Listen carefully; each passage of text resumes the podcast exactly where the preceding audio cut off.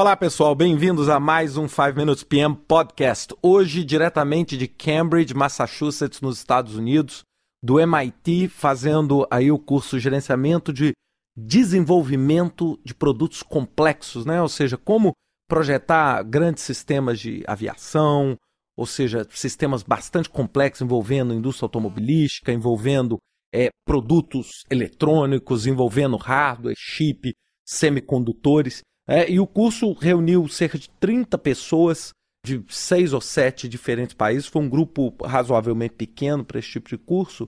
É, e tivemos aula com o professor Steven Eppinger, que é especialista na parte de pesquisa e desenvolvimento de projetos. E o curso começou com uma parte bastante interessante, onde ele começou a falar a diferença entre pesquisa e desenvolvimento, entre P e D. É? Ou seja, quando ele fala um pouquinho sobre a pesquisa pura, onde você faz um processo de descoberta, você não tem nenhum tempo específico, né? ou seja, você vai desenvolver um, um novo remédio a partir do nada, ou seja, você pode inclusive chegar à conclusão de que esse remédio não existe. É, os resultados são imprevisíveis. E por outro, do outro lado oposto no desenvolvimento, você tem o quê? Um método muito mais estruturado, onde você tem condição de planejar o, o todo o timing do seu projeto, onde você tem uma saída previsível. E ele coloca no meio também, né, entre o P e o D, ele colocou o T, que é o desenvolvimento tecnológico, que tem características da pesquisa básica e que tem características também do desenvolvimento de produto. Que é o quê? É estruturado de modo local, é, mas ele tem uma dificuldade grande de se planejar.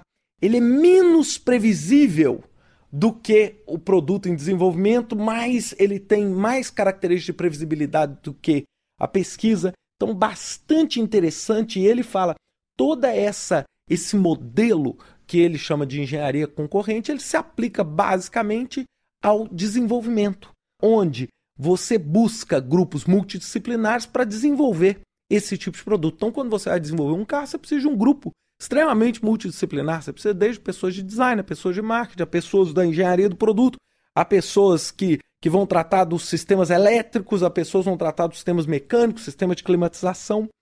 E quando o projeto é pequeno, você pode fazer mecanismos como colocation, colocar todo mundo junto, não é? Você cria um grupo menor onde existe um entendimento maior. Agora, e quando esse projeto é muito grande? Quando você está desenvolvendo, por exemplo, uma turbina de um avião, ou quando você está desenvolvendo um sistema de aviação extremamente complexo. Não é? E aí o grande segredo. O que, que é um projeto complexo. Um projeto complexo nada mais é do que uma interconexão grande de problemas menores, ou de projetos, ou de partes menores.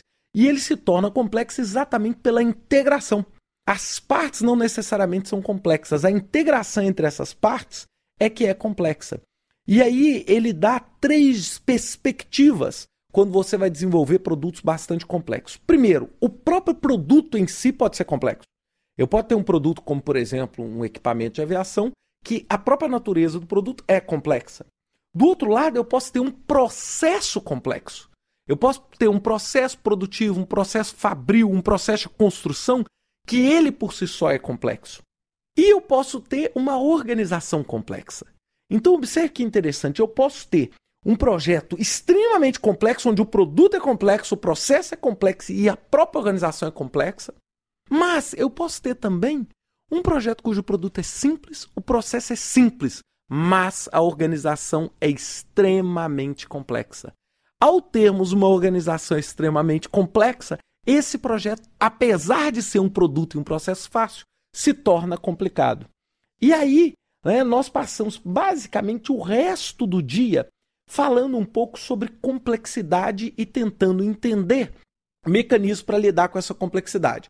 Então ele fala que está todo mundo habituado com as tarefas sequenciais ou paralelas, ou seja, eu faço uma depois da outra ou uma em paralelo com a outra. É o que a gente classicamente vê nos modelos de critical path, de caminho crítico, etc. No entanto, nós temos muitas vezes, e isso não é coberto pelo modelo de CPM, o modelo tradicional, né, que a gente usa no Microsoft Project ou no Primavera, que é o quê? É você ter relações interdependentes onde A depende de B e B depende de A.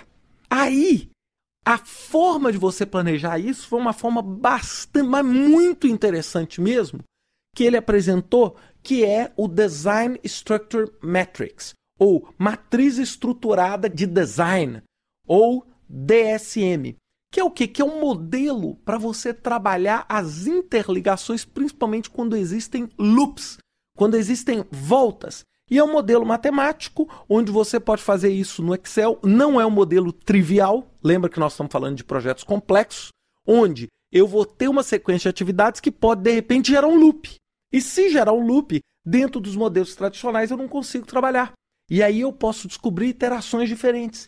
E essa mesma matriz também pode servir para quê? Para atribuir times. Por exemplo, eu tenho times e eu tenho tarefas a serem feitas. Então eu posso agrupar e montar equipes multidisciplinares onde as interações vão ser mais fortes.